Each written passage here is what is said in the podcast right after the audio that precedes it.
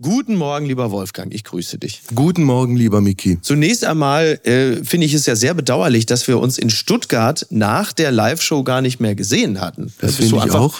Bist du mit den anderen einfach schreiend rausgerannt? War es das? Nein, ich bin nicht schreiend rausgerannt, sondern eher still. Und in jedem Fall, ich, ich, es ist mir fast peinlich, wenn ich dieses Kompliment machen muss, voller Bewunderung, weil diese zwei Stunden so abzuliefern, äh, Chapeau. Und dazu noch unter diesen erschwerten Bedingungen, dass es vorher ja, eine Podcast-Aufzeichnung mit einem ja. Herrn Habeck gegeben hat, die sich verzögert hat. Und ja. unter der Prämisse, dass Habeck auch nicht der allereinfachste zu interviewende ist. Nee, also wirklich Chapeau. Das ist sehr lieb von dir. Vielen Dank. Mir ist natürlich wichtig, dass das auf jeden Fall jetzt auch aufgezeichnet wurde, das Kompliment. Das ist ja in unserer Medien, in unserer Medienöffentlichkeit das Allerwichtigste. Hättest äh. du was anderes gesagt, hätten wir es natürlich einfach rausgeschnitten. Das weißt du. Ja, Habeck, ach du, ich fand den sehr angenehm. Ich fand ja. den auch gar nicht so schwer zu interviewen. Was ich ein wenig schade fand, vor allen Dingen im Nachhinein, ist, dass die Zeit halt natürlich dann nie so klar, klar aber das, das gibt das Format auch zumindest unter der Woche ja so auch nicht her. Und äh, sowohl er als auch ich, wir hatten beide noch einiges zu tun. Er hatte, glaube ich, noch ganz andere Themen Aha. und ich musste ja auf die Bühne und musste unter anderem in Baden-Württemberg ja noch das Schwabometer erfinden. Also inwieweit ja. der Schwabe in Erregung gerät, äh, sofern er Begriffe wie Thermostat runterdrehen ja. oder Waschlappen benutzen. Also was Habeck angeht, ich, ich habe ihn einmal interviewt für eine Leutesendung. Mhm. Das war im Bundestagswahlkampf 2021 oder kurz naja. vor dem Bundestagswahlkampf. Bundestagswahlkampf okay. und in jedem Fall kurz nach der Entscheidung, dass Frau Baerbock diejenige mhm. ist, die oh. als Kanzlerkandidatin ins Rennen geht und er ja auf eine, auf eine schon deutlich sichtbare Art und Weise angefasst war, weil er sich ja. schon für den Besseren gehalten hat. Ja. Und das war der einzige Moment in diesem Gespräch, wo, wo man dieses Genervtsein von mhm. dem nochmal danach fragen Klar. doch sehr deutlich gespürt hat. Ja, das wird natürlich eine Situation sein, die ihm auch wieder begegnen wird. Das, ja, das, wahrscheinlich.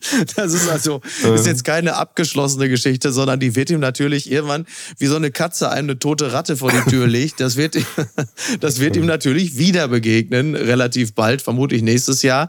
Ja, interessant. Um da mal die moderative Brücke zu schlagen, Robert Habeck war ja aber auch wiederum vor dem Bundestagswahlkampf derjenige, der äh, mit einem Helm äh, gesichtet wurde, kniend, weil er, ich glaube, es war damals, war er in Donetsk oder hat er die mhm. Krim besucht, also irgendwo in einer damals auch schon kriselnden Region, war er derjenige, der darauf hingewiesen hat und gesagt hatte, Leute, äh, wir müssen die Ukraine verteidigen. Mhm. Und somit sei die Brücke geschlagen zu deinem äh, Gast, mit dem du dich äh, unterhalten hast, Sabine Fischer. Ja, eins noch zu Habeck. Ja, auch gerne drei Sachen noch. Also parteiübergreifend ist man über ihn hergefallen, nachdem mhm. er diesen Vorschlag gemacht hat. Ja. Und als dann Russland die Ukraine überfallen hat, äh, haben die anderen dann jeweils das kassiert, was sie mhm. ihm da vor die Füße geworfen haben. Was so Sabine Fischer angeht, eine Politikwissenschaftlerin, Stiftung Wissenschaft und Politik in Berlin, eine wirklich sehr gute Kennerin der russischen Verhältnisse, der russischen Politik, auch von Wladimir Putin, hat ein Buch gemacht, die chauvinistische Bedrohung. Der Titel hängt auch damit zusammen, dass sie sehr akribisch rausarbeitet, letztlich wie gewalttätig diese russische Gesellschaft ist mhm. und letztlich auch wie frauenfeindlich ist. Nur ein Beispiel, also die Zahlen für häusliche Gewalt sind um ein Vielfaches höher, als das bei uns der Fall ist. Und sie seziert äh, letztlich auf eine durchaus beeindruckende Art und Weise ein, man kann es eigentlich nicht anders sagen, ein wirklich kaputtes System. Mhm. Das vermutlich vom Kopf her zu stinken beginnt. Stichwort Gewalt. Ja. ja, klar. Einer, der vertikal alles auf sich ausgerichtet hat, der es auf eine extrem geschickte Art und Weise äh, verstanden hat, mögliche Konkurrenten und Gegenspieler so gegeneinander auszuspielen, dass sie ihm jeweils nicht gefährlich werden können. Mhm. Da kommt viel zusammen. Da kommt viel zusammen und möglicherweise habt ihr ja Fragezeichen darüber gesprochen, inwieweit äh, überhaupt jemand diesen Putin auch ersetzen könnte wir haben die Aufzeichnung, das ist vielleicht auch nicht ganz mhm. unwichtig, vor Gaza gemacht, also vor zweieinhalb ja. Wochen. Ja. Ja. Deshalb spielt auch äh, die mögliche russische Beteiligung an dieser ganzen mhm. Geschichte keine Rolle oder auch die Frage, ob Russland auf welche Art auch immer die Hamas unterstützt hat, kann halt nicht drin sein, weil mhm. wir vorher aufgezeichnet haben. Ja. Äh, ansonsten äh, haben wir natürlich schon versucht, in die, in die jeweiligen Facetten reinzugucken, wie dieses System funktioniert, welche Rolle beispielsweise auch dieser Patriarch mhm. Kyrill der erste Kyrill. Ja, genau. Ja, also stimmt, ein, ja. ein, ein Mann mit KGB-Vergangenheit, ein Mann, der ein Luxusleben führt und bei dem nur die Frage ist, ob er Millionär ist oder Milliardär. Oh, wow, okay.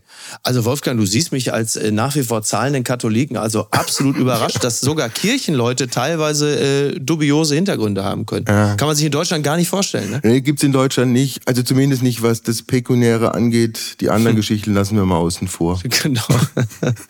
und dann hören wir jetzt mal rein, Wolfgang. Vielen Dank und dir ein schönes Wochenende. Ja, gleichfalls. Alles Gute. Ciao. Es ist Sonntag, der 22. Oktober. Apokalypse und Filterkaffee. Heimspiel. Das Interview am Sonntag. Mit Wolfgang Heim. Sie ist Politikwissenschaftlerin und eine exzellente Russland-Expertin. Sie arbeitet für die Stiftung Wissenschaft und Politik in Berlin. Und ihr aktuelles Buch hat den Titel Die chauvinistische Bedrohung, Russlands Kriege und Europas Antworten. Herzlich willkommen, Sabine Fischer. Vielen Dank für die Einladung. Frau Fischer, wann waren Sie zuletzt in Russland? Ich war zuletzt in Russland im Juni 2022, also vier Monate nach dem Beginn der Vollinvasion ja. im Februar. Mit welchen Gefühlen sind Sie hin und vor allem mit welchen Gefühlen sind Sie zurückgekommen?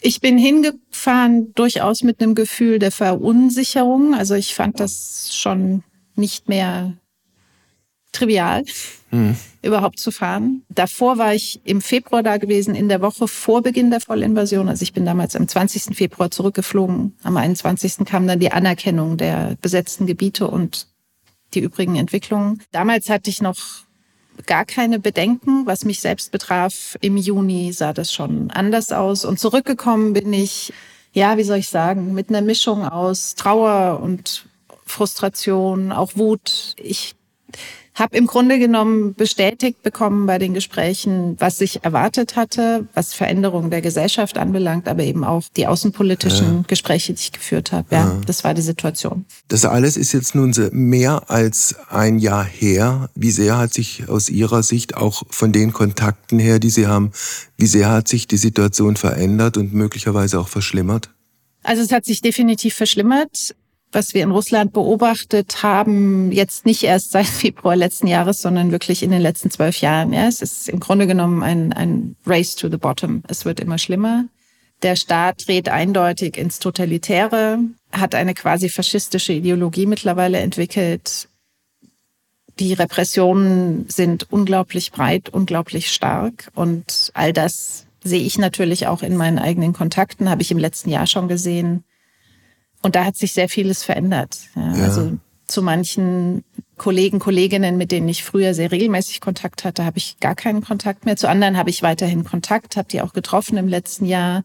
Viele sind aber auch einfach nicht mehr in Russland. Mhm. Also gerade frühere GesprächspartnerInnen, aber auch Partner in der Zusammenarbeit aus der Zivilgesellschaft sind mittlerweile über ganz Europa verstreut die Leute, mit denen Sie jetzt in Russland sprechen, gehen die andere und größere Risiken ein als noch vor einem oder vor zwei Jahren? Definitiv. Also das ist definitiv der Fall. Die Leute gehen ein deutlich größeres Risiko ein, weil sie einfach in einer wirklich extrem diktatorischen, also wenn sie noch in Russland sind, befinden sie sich in einer extrem diktatorischen Situation. Und man sieht ja, wie jede Woche neue, vor allen Dingen zivilgesellschaftliche Akteure und Akteurinnen, aber eben auch Wissenschaftler und andere zu ausländischen Agenten erklärt werden, repressiert werden und so weiter. Also das Risiko ist eindeutig gestiegen. Wenn Sie die Stimmung in Russland beschreiben müssten mit einem Wort, würde da möglicherweise der Begriff Resignation an allererster Stelle stehen? Wenn Sie die Gesellschaft meinen, würde ich den Begriff Atomisierung benutzen. Atomisierung. Atomisierung. Ja. Das heißt, es gibt keine gemeinsame Ebene mehr, sondern jeder guckt, äh, dass er irgendwie durch diese schwierigen und turbulenten Zeiten kommt. Ja, also Fragmentierung, Atomisierung ist etwas, worauf dieses politische Regime seit 15, 20 Jahren hinarbeitet. In den letzten 10 bis 12 Jahren immer extremer. Also es ist ein Trend, der sich immer weiter beschleunigt hat und seit Februar letzten Jahres hat auch diese Entwicklung einen negativen Gipfelpunkt erreicht. Und sie haben mittlerweile in Russland tatsächlich eine Gesellschaft, in der eine große Mehrheit der Menschen einfach versucht, jede Berührung mit dem Staat zu vermeiden, Aha. auch aus Angst. und in der sämtliche Strukturen, politische oder auch zivilgesellschaftliche, die irgendwie, also horizontale Strukturen, die irgendwie dabei hätten helfen können, Dissens zu formulieren und auf eine politische Ebene zu heben oder eine politische Alternative zu schaffen und auch anzubieten, in der diese Strukturen vollkommen zerstört sind. Ja. Und das führt zur Atomisierung. Versucht denn Frau Fischer das Regime auf eine bestimmte Art und Weise trotzdem noch auf die Bevölkerung zuzugehen? Ich frage deshalb, weil jetzt dieser Tage ja die Meldung kam, es wird vorerst keine neue Mobilmachung geben. Also mit auf die Bevölkerung zugehen, wäre ich sehr, sehr vorsichtig. Ja.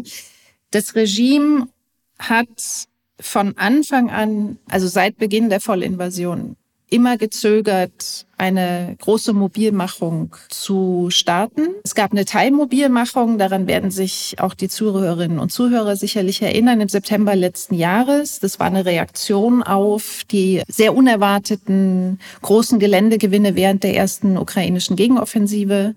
Und diese Teilmobilmachung hat in der Gesellschaft negative Reaktionen hervorgerufen.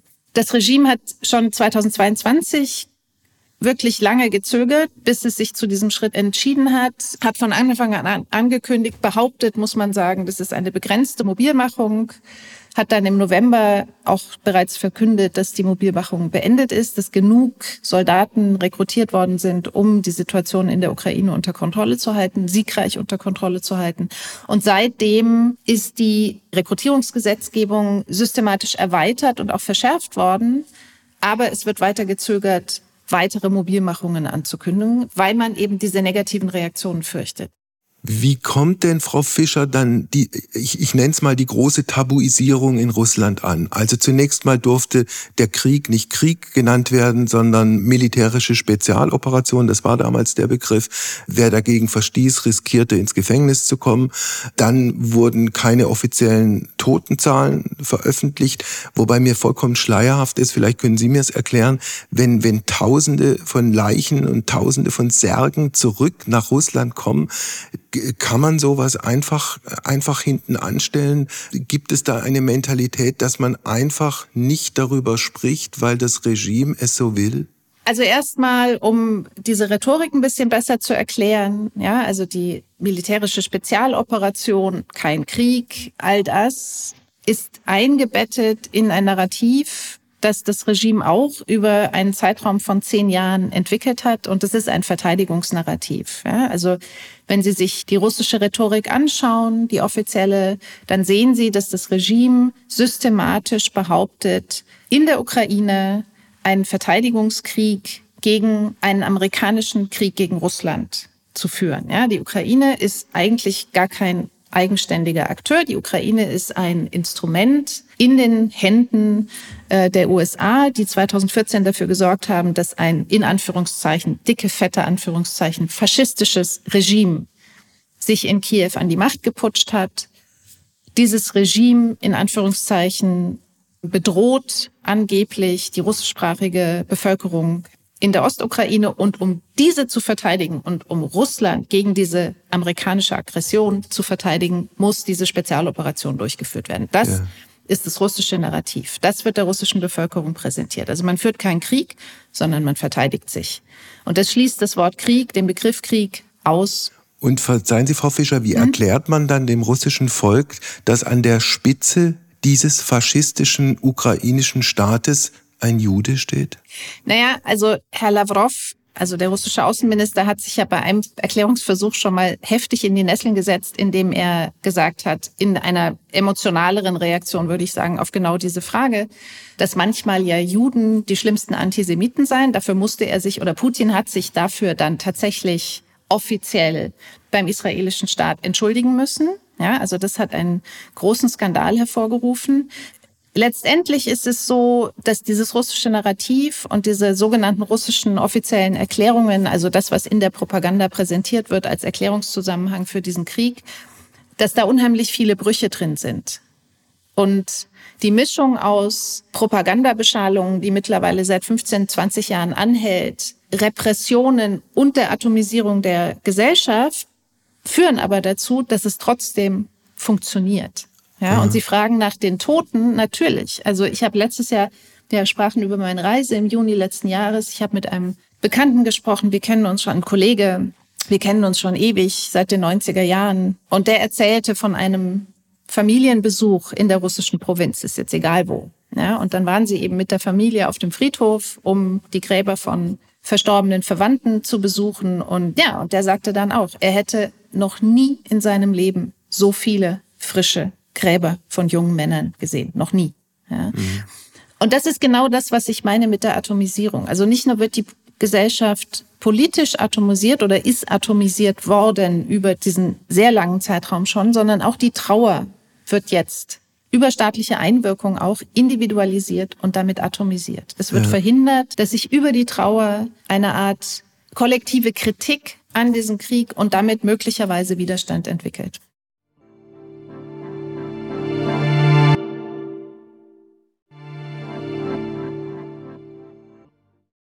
Wenn wir, Frau Fischer, ein bisschen auf Ihre Vita gucken, kann man biografisch den Zeitraum festmachen, wo dieses außerordentliche Interesse Ihrerseits an damals noch der Sowjetunion entstanden ist? Ja, natürlich. Also ich habe 89, 90 angefangen zu studieren Politikwissenschaften? Politikwissenschaften, osteuropäische Geschichte und Slavistik. Und ich habe mich damals dazu entschieden, weil ich, ähm, ich meine, ich bin ganz im Südwesten der Bundesrepublik aufgewachsen. Ich hatte auch keine Verwandten in der DDR oder ähnliches. Ich war immer sehr, auch schon sehr früh politisch und historisch interessiert. Und da gingen Dinge vor sich, also in der Sowjetunion und dann eben auch in Deutschland, von denen ich nichts verstanden habe und die mich aber unglaublich fasziniert haben. Und darüber wollte ich einfach mehr erfahren. Und dann nahm das so seinen Lauf, würde ich sagen. Aber das war der Beginn. Und insofern kann man mit Fug und Recht sagen, dass ich, wie übrigens viele meiner Bekannten noch aus, aus damaligen Zeiten, mit denen ich angefangen habe zu studieren, zum Beispiel, die meiner Altersgruppe angehören und sich weiterhin mit Osteuropa beschäftigen in unterschiedlichen Zusammenhängen. Wir sind sozusagen, wenn Sie so wollen, Kinder dieser Gorbimanie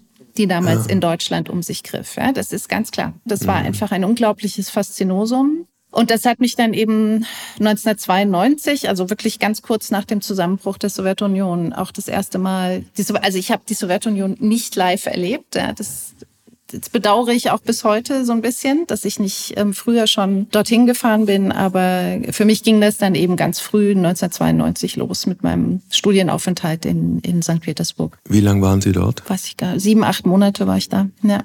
Haben Sie damals auch eine emotionale Nähe zu, diesem, zu dieser Stadt erstmal und dann zu diesem Land bekommen?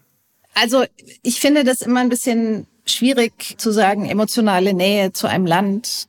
Zu den Menschen. Definitiv zu der Stadt. Und ich habe damals Menschen kennengelernt in, während des Studiums, mit denen ich bis heute engst befreundet bin. Also die Menschen, die ich im Laufe dieser mittlerweile ja über drei Jahrzehnte, die ich mich mit dem Land beschäftige, die ich da kennengelernt habe, die meine Freunde geworden sind, die zu nicht unwesentlichen Teilen mittlerweile auch nicht mehr in Russland leben. Ja das ist für mich die, die emotionale Bindung, die ich an dieses Land habe. Und über die habe ich natürlich Einblicke bekommen, die sie sich auf wissenschaftlicher Ebene nicht erarbeiten können. Ja, also das ist sozusagen ein Parallelstrang, ja. der unglaublich wichtig ist für mich. Ich wollte noch ganz kurz was ergänzen zur Entwicklung der russischen Gesellschaft, weil auch diese Menschen zum Beispiel ja, die sind ja Teil dieser Gesellschaft. Ja. Und was ich vorhin gesagt habe, ist eine Erklärung, es ist keine Rechtfertigung. Ja, und viele meiner engen Freunde, Freundinnen sind in fürchterliche Gewissenskrisen gestürzt worden, schon 2014 und jetzt natürlich umso mehr. Und letztendlich steht in Russland jedes Individuum vor einer Entscheidung, wie es sich verhält zu dieser Katastrophe, die sich da entwickelt. Ja, und man muss einfach sagen, dass die Mehrheit dieser Gesellschaft, egal ob sie jetzt den Krieg aktiv unterstützt oder passiv toleriert, in einer moralischen Katastrophe versinkt. Das muss man ganz deutlich so sagen. Wobei, wenn das so ist, dass über, über viele Jahre und Jahrzehnte hinaus dass das ein, ein, ein gewaltiges und ein nicht lösbares Problem für dieses Land sein wird. Absolut, natürlich. Das ist ein Krieg von einer Größenordnung, das wird nicht schnell zu erledigen sein. Ja. Sie arbeiten seit zehn Jahren für die Stiftung Wissenschaft und Politik in Berlin. Welches sind die Themen, mit denen Sie sich aktuell am allermeisten beschäftigen? Ich beschäftige mich im Moment tatsächlich sehr stark mit Russland. Das hat auch damit zu tun, dass ich ähm, von 2019 bis 2021 nochmal für gut zwei Jahre in Russland gelebt und gearbeitet habe. Wo da? Ich habe äh, gemeinsam mit einem Kollegen ein EU-finanziertes Projekt im Bereich Public Diplomacy, also Gesellschaftsdiplomatie, geleitet. Und was wir gemacht haben, war, wir waren am Goethe-Institut, das war ähm, sozusagen die ausführende Organisation, und wir haben für die EU-Delegation in Moskau gesellschaftliche Kontakte organisiert. Also wir haben dafür gesorgt, dass in ganz unterschiedlichen Bereichen und Formaten Menschen aus Russland und aus der EU zusammengekommen sind, um sich auszutauschen. Hat sich dieser Austausch damals schon, wenn Sie die Jahre 19 bis 21 ansprechen, hat sich dieser Austausch damals schon als schwierig gestaltet, sozusagen am Vorabend eines Krieges? Also ich würde sagen, dass Sie an vielen anderen Dingen auch, aber auch an unserem Projekt durchaus ablesen konnten, wie sich schon deutlich vor Beginn der Vollinvasion die Situation drastisch verschlechtert hat. Also unser Projekt begann 2016. Ich habe die ersten zwei Jahre als Beraterin mitgearbeitet in dem Projekt. Und es konnte noch sehr viel angestoßen werden. Also wir haben ganz unterschiedliche Themenbereiche bearbeitet, von, ich weiß es nicht, Ökologie über soziale Fragen, äh, Urban Development bis hin zur Außenpolitik, ganz große Bandbreite. Das Interesse war sehr groß. Ah. Wir haben dann an ein Folgeprojekt übergeben und da wurde dann sichtbar, wie viel schwerer es wurde für die, Maßnahmen aufzulegen. Und das lag eben mit daran, dass die politische Situation sich sehr, sehr stark verschärft hatte. Ja, ja. Also man konnte das wirklich ablesen, wie das bergab ging über diesen Zeitraum von fünf Jahren. Frau Fischer, ein Teil Ihres Aufgabengebietes ist ja auch Politikberatung. Das heißt, Sie als Fachfrau, als jemand, der sich in bestimmten Bereichen und Konstellationen sehr gut auskennt, ist dazu da, Spitzenpolitikern beispielsweise das ein oder andere zu erklären. Hatten Sie das Gefühl, dass sozusagen auch, um nochmal auf diesen Zeitraum 19 bis 21 zu kommen, dass, dass Politiker da plötzlich nach, auch in Deutschland nachdenklicher geworden sind? Ob diese große, naiv, euphoristische Grundstimmung, wir und Russland, wir, wir haben doch die allerbesten, äh, auch wirtschaftlichen Beziehungen und äh, Wandel durch Handel und all dieses, dass da eine neue Nachdenklichkeit eingesetzt hat? Also ich würde sagen, es hat eine Nachdenklichkeit eingesetzt schon früher. Ja, es gab Ereignisse, Entwicklungen auch schon vor jetzt Ende der 2010er Jahre, die zu Nachdenklichkeit geführt haben. Die Krim-Annexion. Die Krim-Annexion und der 2014. Beginn des Krieges in Donbass, also der eigentliche Beginn des russischen Krieges gegen die Ukraine, auch die Rückkehr Wladimir Putins in den Kreml 2011, 12. Dann der, verzeihen Sie, der Kriegseintritt der Russen in Syrien, nicht zu vergessen. Das war 2015, ja. also schon nach der Annexion der Krim. Also das waren alles Schritte, die, die, die kleinere Schocks ausgelöst haben in Deutschland und die, die einzelne politische Akteure und Akteurinnen wirklich zu einem Umdenken oder zu einer auch wirklich expliziteren kritischen Haltung gegenüber Russland motiviert haben, die aber die Gesamtpolitik nicht wirklich beeinflusst haben. Siehe Nord Stream 1 und Nord, Nord Stream 2. 2. Vor allen Dingen Nord Stream 2 ist das ist natürlich der Dreh- und Angelpunkt dieses Problems und Nord Stream 2 steht ja nicht nur für ein großes Wirtschaftsprojekt, das man gemeinsam mit Russland vorangetrieben hat, sondern es steht ja in einem viel größeren Kontext für die Energieabhängigkeit, in die man die man sehenden Auges nach 2014 noch weiter vergrößert hat. Ja, und das liegt aus meiner Sicht eben auch daran, dass die deutsche Politik und auch die deutsche Öffentlichkeit wirklich bis ja kurz vor Ausbruch oder kurz vor Beginn dieser dieser Vollinvasion ähm, einen unglaublich starken Russland-Fokus hatte und blind war für die anderen Staaten und Gesellschaften in der Region. Das war ein ganz großes Problem. Wobei zwei Dinge ja bemerkenswert sind. Es gab einen Bundeskanzler, der anschließend sich letztlich mit russischem Geld die Taschen vollgemacht hat, Gerhard Schröder. Und es gab eine Bundeskanzlerin, Angela Merkel, die jetzt gesagt hat, sie hätte sich nie Illusionen über den wahren Charakter von Wladimir Putin gemacht. Gleichwohl hat sie Nord Stream 1 und Nord Stream 2 durchgewunken. Ich glaube trotzdem, dass das zwei sehr unterschiedliche Herangehensweisen waren. Also äh, ich denke, Angela Merkels Aussage ist wirklich authentisch in allem, was die politischen, die innenpolitischen Entwicklungen in Russland betraf, die Menschenrechtssituation, die Unterdrückung von Zivilgesellschaft und politischer Opposition und so weiter und so fort. Und sie hat das auch immer sehr, sehr deutlich gemacht. Also das muss man wirklich sagen. Angela Merkel hat sich auch zum Beispiel immer mit oppositionellen VertreterInnen der Zivilgesellschaft getroffen, wenn sie in Moskau war und hat immer sehr deutlich ihre Position zum Ausdruck gebracht, was diese Entwicklungen anbelangte. Aber, und das war einfach aus meiner Sicht ein ganz großer blinder Fleck der Regierungspolitik, auch zwischen 2012, sagen wir mal, und Beginn der Vollinvasion, also in diesen zehn Jahren, das war der Glaube, dass man die Wirtschaftsbeziehungen davon trennen kann. Ja. Es fehlte eine Verbindung, ein Verständnis dafür, dass in einem Staat, der sich so ins Autoritäre dreht und der so aggressiv wird anderen Nachbarstaaten gegenüber, dass das zwangsläufig auch eine Auswirkung auf die Außenwirtschaftsbeziehungen hat und das tatsächlich, und das sah man ja schon sehr früh, dass Russland immer stärker auch bereit war, Außenwirtschaftsbeziehungen zu nutzen, um zum Beispiel die Ukraine systematisch auch in den Energiebeziehungen zu marginalisieren. Ja. unter Druck zu setzen und damit sozusagen die, die, auch die Wirtschaftsbeziehungen als Instrument in diesem Krieg gegen die Ukraine zu benutzen. Ja, und das hat man in Deutschland viel zu lange ignoriert. Frau Fischer, Ihr aktuelles Buch heißt Die chauvinistische Bedrohung. Was hat der russische Angriffskrieg in der Ukraine mit Chauvinismus zu tun? Also in meinen Augen ist er einfach ein Ausdruck von Chauvinismus. Ich meine, ich bin als Expertin für Außen- und Sicherheitspolitik dort eben in einem extrem männerdominierten Milieu unterwegs gewesen, habe die Diskurse da beobachtet, habe beobachtet, wie das immer nationalistischer, imperialistischer, auch sexistischer geworden ist, immer autoritärer. Und so fing mein eigenes Denken einfach an, in den letzten zehn Jahren immer stärker um diesen Begriff zu kreisen. Und nach der Vollinvasion ja, also der Beginn dieses groß angelegten Krieges hat sozusagen, hat mich so ein bisschen über die Linie gestoßen, das dann eben auch wirklich einfach mal aufzuschreiben. Und so nehme ich den Chauvinismusbegriff als Erklärungskonzept ja. für die Entwicklung der russischen Politik eben in diesen drei Elementen. Nationalismus slash Imperialismus, Sexismus und Autokratie und zeige, wie eng diese Entwicklungen miteinander verwoben sind, wie sie sich gegenseitig verstärken und wie sie eben schlussendlich zu dieser Gewaltexplosion geführt haben. Ja. Wie funktioniert Sexismus in Russland und wie haben Sie persönlich Sexismus in Russland erfahren? Also Sexismus funktioniert in einem politischen System und auch in einer Gesellschaft, die sehr, sehr konservativ und extrem patriarchal ausgerichtet sind.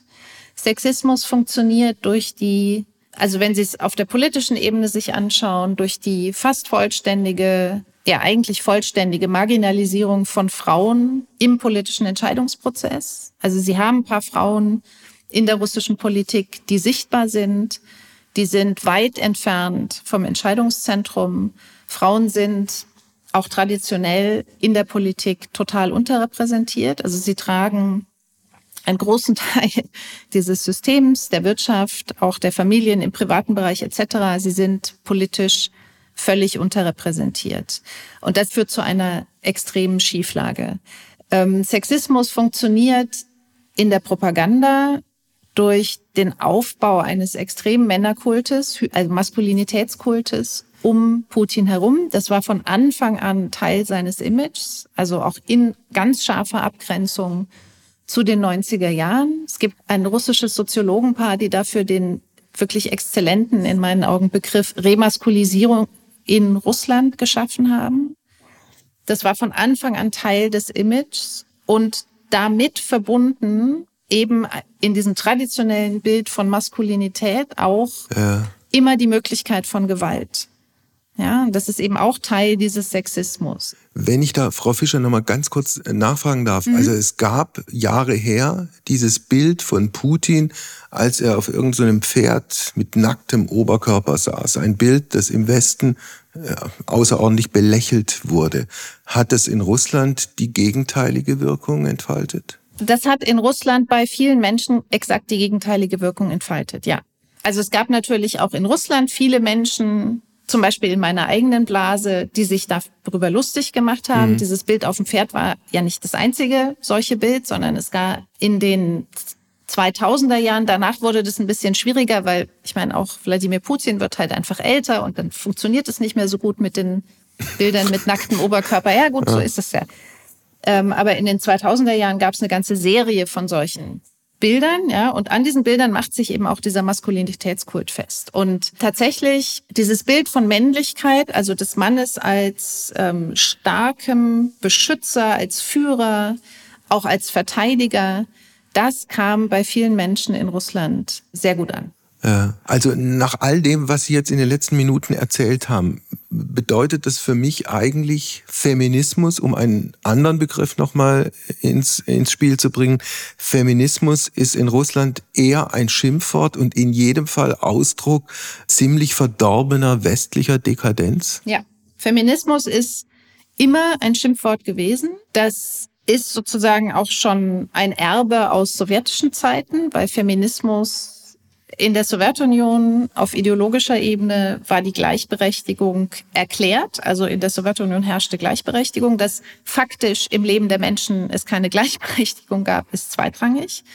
Ideologisch war sie erklärt und damit existiert sie. Ja, und mhm. der westliche Feminismus war tatsächlich in der sowjetischen Propaganda ein Ausdruck von Dekadenz. Und das Gleiche wiederholt ja. sich im Übrigen jetzt. Ja. Dann gab es in den 90er Jahren so eine leichte Öffnung, eben auch durch die Öffnung in Richtung Westen, durch die Stärkung liberaler Ideen, auch in Russland selbst, in der Gesellschaft, in der Politik, begann eine feministische Debatte. Es begann so etwas wie eine Frauenbewegung sich zu formieren. Auch feministische Forschung wurde betrieben. Es bildeten sich so kleine Zentren für Genderforschung an manchen russischen Universitäten.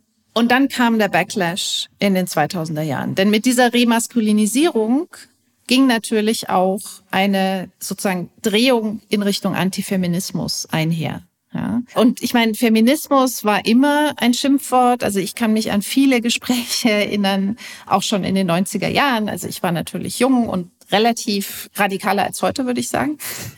Und ich hatte sehr viele Streitgespräche mit russischen Freunden, Bekannten, die mich dann auch fragten, bist du etwa Feministin? Und meine Antwort war ja logisch, was denn sonst? Mhm. Die Reaktion auf der anderen Seite war dann Entsetzen und manchmal konnten wir uns einigen und uns gegenseitig erklären und manchmal ging das einfach nicht. Mhm. Ne?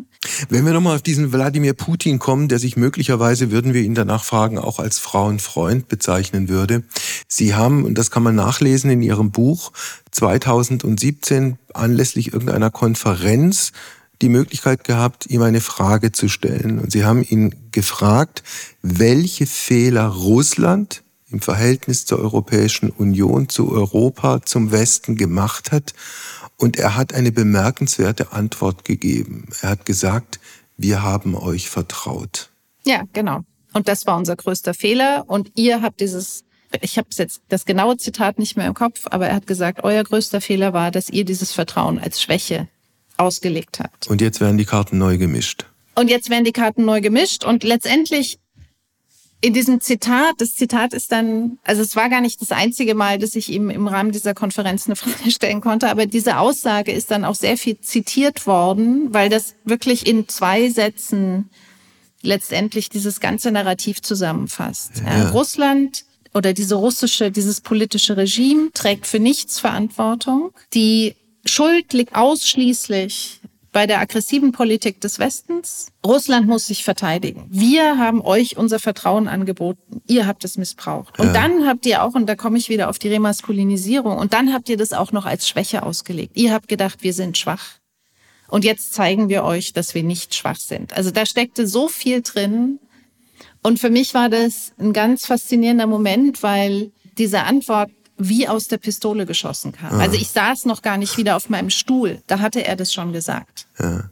Wir haben, Frau Fischer, vorhin darüber gesprochen, warum Europa, vor allem auch die Bundesrepublik Deutschland, die jeweiligen Spitzenpolitiker so lange an dieser Idee des deutsch-russischen Miteinanders festgehalten haben. Es gab eine Geschichte, die ist 16 äh, Jahre alt, 2007, Münchner Sicherheitskonferenz, der Auftritt von Wladimir Putin. Und für jeden, der damals zugehört hat, musste klar geworden sein, das ist der endgültige Bruch, den Wladimir Putin auf großer Bühne mit dem Westen vollbracht hat. Ja, also der eigentliche Bruch hat früher stattgefunden. Und das ist etwas, was nicht nur ich, sondern auch eine ganze Reihe von Kollegen, Kolleginnen eigentlich schon seit den 2000er Jahren immer wieder, worauf wir hingewiesen haben. Der Bruch fand eigentlich statt 2003, 2004 nach den demokratischen Umbrüchen in Georgien und vor allen Dingen der Ukraine. Das war der eigentliche Bruch. Diese Demokratiebewegungen gegen gefälschte Wahlen in Georgien und der Ukraine fanden statt vor dem Hintergrund der großen Osterweiterung der EU 2004. Das hatte eine unglaubliche Sogwirkung auf diese Gesellschaften. Also es muss wirklich auch in diesem Kontext gesehen werden. Und das war der Moment, wo in Russland, wo in Moskau umgeschaltet wurde auf geopolitische Konfrontation endgültig. Ja, man hat das in Ansätzen vorher schon gesehen, dass dafür das Potenzial da war, aber in dem Moment, wo sozusagen Russland in dem, was diese russische politische Elite als angestammten Einflussbereich definiert hatte, nämlich die unmittelbaren Nachbarstaaten, in dem Moment, wo es da zu demokratischen Bewegungen, erfolgreichen demokratischen Bewegungen gekommen ist, war der Bruch da. Verbunden mit der Angst, dass das ins eigene Land überschwappt. Natürlich. Und das ist ja dann auch genau das Narrativ geworden. Ja. Mhm. Demokratiebewegungen in der Nachbarschaft von Georgien 2003, 2004 ah. bis Belarus 2020 waren immer in, im russischen Verständnis von der CIA organisiert, also eigentlich Produkt amerikanischer Einflusspolitik mhm. in Russlands Nachbarschaft, um russischen Einfluss zurückzudrängen und schlussendlich eine solche Entwicklung in Russland selbst herbeizuführen. Wladimir Putin ist jetzt gerade 71 Jahre alt geworden. Es wird seit geraumer Zeit über seinen Gesundheitszustand spekuliert. Das geht von möglicher Krebserkrankung über Parkinson bis zu einer besonders ausgeprägten Paranoia. Wie schätzen Sie das ein? Ich äußere mich nicht zu Wladimir Putins Gesundheitszustand, weil ich denke, die Gesundheit von Wladimir Putin ist eines der bestgehütetsten Geheimnisse dieser Welt. Und je diktatorischer dieser Staat wird und je mehr er unter Druck steht im Zusammenhang mit dem Krieg gegen die Ukraine, den er selbst vom Zaun gebrochen hat, desto intransparenter ist die Situation. Ich kann es Ihnen nicht sagen. Ich kenne die Gerüchte natürlich. Ich muss Ihnen allerdings auch sagen, dass diese Gerüchte seit 15 Jahren ja. immer wieder kursieren. Jetzt finden sie bei uns mehr Aufmerksamkeit, weil eben dieser schreckliche Krieg damit verbunden ist. Was die Paranoia anbelangt, ähm, dazu kann ich was sagen, weil ich das auch beobachtet habe, dass diese Pandemie, also das Jahr 2020, sehr, sehr offensichtlich einen sehr negativen Einfluss auf die Psyche von Wladimir Putin gehabt hat. Hm. Im Buch nenne ich dieses Jahr Annus Horribilis. Das Schreckensjahr. Genau, das Schreckensjahr, weil in diesem Jahr, beginnend mit der Pandemie, eine Reihe von Entwicklungen stattgefunden haben, die wirklich in Moskau, und ich war damals in Moskau, ich habe das sozusagen auf Moskauer Boden mitverfolgt und die haben in Moskau den Boden zum Beben gebracht. Und das hatte einen sehr, sehr starken Einfluss mhm. auf alles, was danach kam. Und die Pandemie ist ein Ereignis, aber was glaube ich, bei uns unterschätzt wird, war die Demokratiebewegung in Belarus. Das ja. war ein wirklich einschneidendes Ereignis aus Moskauer Perspektive. Wenn wir, Frau Fischer, in diesem Herbst des Jahres 2023 noch einen kurzen Blick werfen auf die sogenannten Eliten des Landes, fangen wir an mit dieser Troika, äh, Lavrov, Außenminister Shoigu, Verteidigungsminister und Medvedev, ehemaliger Ministerpräsident, heute eher so eine Art Polit-Pitbull. Lohnt es, über die im Einzelnen zu sprechen oder, oder hängen und kleben die so an Putin dran, dass wenn Putin fällt, die sowieso auch weg sind? Die werden weg sein. Also was sich in Russland herausgebildet hat, auch wieder in den letzten 20 Jahren mit Beschleunigung seit in den letzten zehn Jahren, dann ab 2020 und besonders jetzt in der Kriegssituation, ist das, was, was wir eine Machtvertikale nennen. Ja, also wirklich eine total horizontal angeordnete Konstellation, an deren Spitze Wladimir Putin steht und Köpfe anderer politischer Institutionen, das gilt vor allen Dingen auch fürs Außenministerium, die sind in einem totalen Abhängigkeitsverhältnis. Ja? Also es gibt einen kleinen Kreis von Akteuren um Putin herum, bei dem man davon ausgehen kann, dass diese Leute noch einen gewissen Einfluss auf ihn haben. Das sind vier, fünf, sechs, je nach Zeitpunkt und Situation. Aber die von mir aufgezählten gehören nicht dazu. Shoigu vielleicht noch am Rande, Lavrov definitiv nicht. Also das Außenministerium war im russischen außenpolitischen Entscheidungsprozess immer eine ausführende Behörde, mhm. keine mhm. politikbestimmende Behörde. Das war immer so. Das hat sich verschärft. Medvedev? Medvedev war mal zumindest visuell sehr präsent im politischen ähm, Betrieb. Er war Präsident, Vorsitzender der, der Partei Einiges Russland und so weiter. Jetzt ist er stellvertretender Vorsitzender des Nationalen Sicherheitsrats. Das ist eine rein formale Position und Medvedev ist eigentlich nur noch präsent, weil er mit Putin in einem Loyalitätsverhältnis steht. Ja. Ja, also man darf auf keinen Fall unterschätzen, wie wichtig Loyalität gegenüber dem Führer Putin ist in diesem System. Es werden Leute über Jahrzehnte teilweise in Positionen gehalten, auch wenn sie Fehlleistungen begehen, auch wenn sie Fehler machen, selbst aus Putins Perspektive, mhm. was zum Beispiel bei Dmitri Medvedev eindeutig der Fall ist, trotzdem bleibt er im System, weil er loyal ist. Ja, aber okay. er ist in keinster Weise eine politikbestimmende Figur. Prigoschin ist tot. Wann besteigt Kadyrov das nächste Flugzeug? Also Kadyrov fliegt. er kriegt sogar weiterhin Audienzen bei Putin. Ja, das deutet darauf hin, dass er nach wie vor zumindest nicht in einer geschwächten Position ist. Sein Leben ist nicht in Gefahr. Ich würde mich nicht zu solchen Aussagen versteigen. Also für mich war, mhm. für mich war nach der Wagner-Meuterei Ende Juni klar, dass ähm, die Ermordung Prigozhins eine sehr, sehr wahrscheinliche Variante ist. Es hat ein bisschen gedauert, aber dann ist es ja am Ende so gekommen. Kadyrov ist auch ein Systemaußenseiter, muss man ganz klar sagen, liegt auch am sozusagen inhärenten Rassismus der politischen Elite in, in Moskau. Er ist Tschetschene. Es gibt da sehr spannungsreiche Beziehungen. Die verachten ihn. Die verachten ihn und sind gleichzeitig auf eine ganz, ganz fatale und destruktive Art von ihm abhängig. Denn Kadyrov ist derjenige, der von Moskaus Gnaden, mit Moskaus Hilfe und vor allen Dingen mit Moskaus Finanzen. Moskau heißt Putin. Ja, natürlich. Nach zwei extrem zerstörerischen und brutalen Kriegen dieses Tschetschenien für Moskau in Anführungszeichen ja stabilisiert hat. Er hat dort eine Gewalt- und Terrorordnung aufgebaut, die nur von Putins Gnaden und mit Putins Geld existiert. Ja. Und daraus hat sich ein ein unglaublich ja, fatales Verhältnis der gegenseitigen Abhängigkeit entwickelt.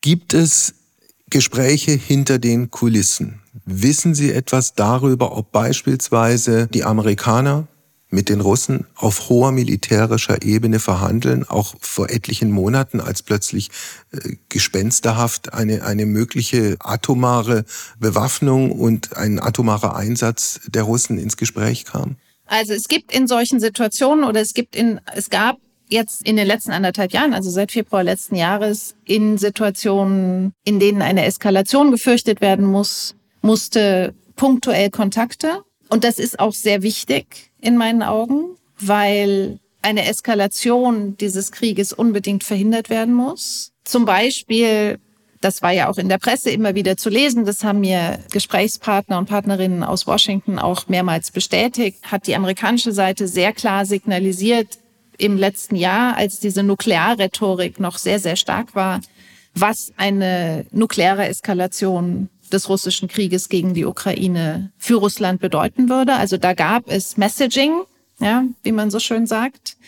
Das heißt nicht, dass die USA mit Russland über den Kopf der Ukraine, über die Köpfe der Ukrainerinnen und Ukrainer hinweg über ein mögliches Ende dieses Krieges verhandeln. Also man muss diese zwei Dinge wirklich auseinanderhalten. Ja, das eine ist Eskalationsmanagement und Risikomanagement. Das andere wären wie auch immer geartete verdeckte Verhandlungen und die finden meines Wissens nicht statt. Wobei auch da es unglaublich kompliziert wird. Wir gehen ins Jahr 2024 rein. Wir wissen nicht, ob der neue amerikanische Präsident wieder der ganz alte ist, nämlich Donald Trump. Wir wissen nicht, wie, wie es mit Putin weitergeht. Sie äh, entwerfen in Ihrem Buch drei mögliche Szenarien für die Zukunft Russlands. Entweder den Regimeerhalt oder den Regimekollaps oder einen Regimewandel.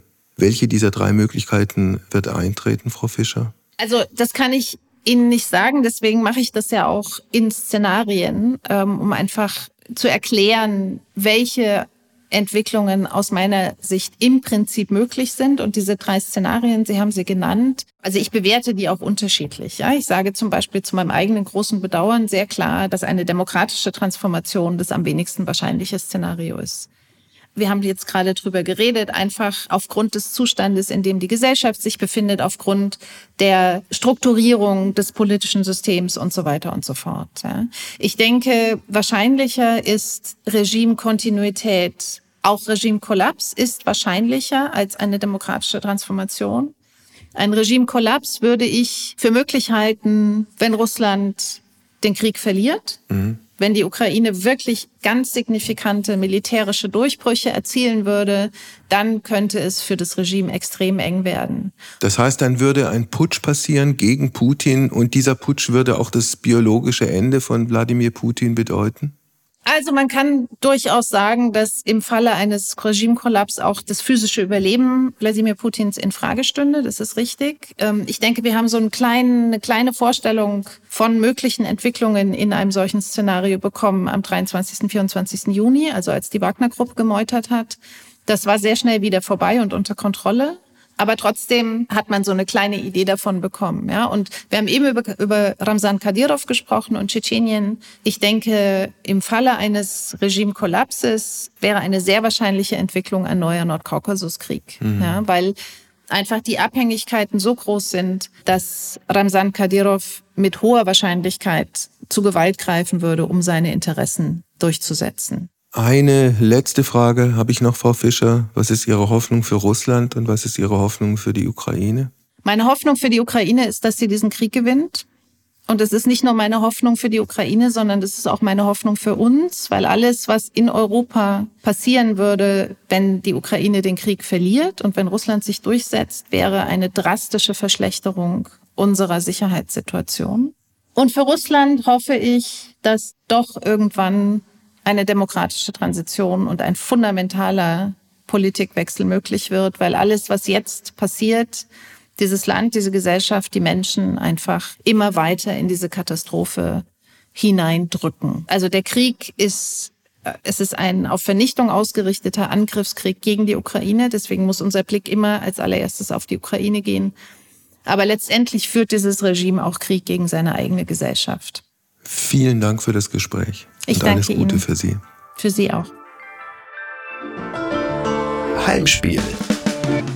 Apokalypse und Filterkaffee ist eine Studio Bummens Produktion mit freundlicher Unterstützung der Florida Entertainment. Redaktion Wolfgang Heim. Executive Producer Tobias Baukage. Produktion Hanna Marahiel. Ton und Schnitt Mia Becker.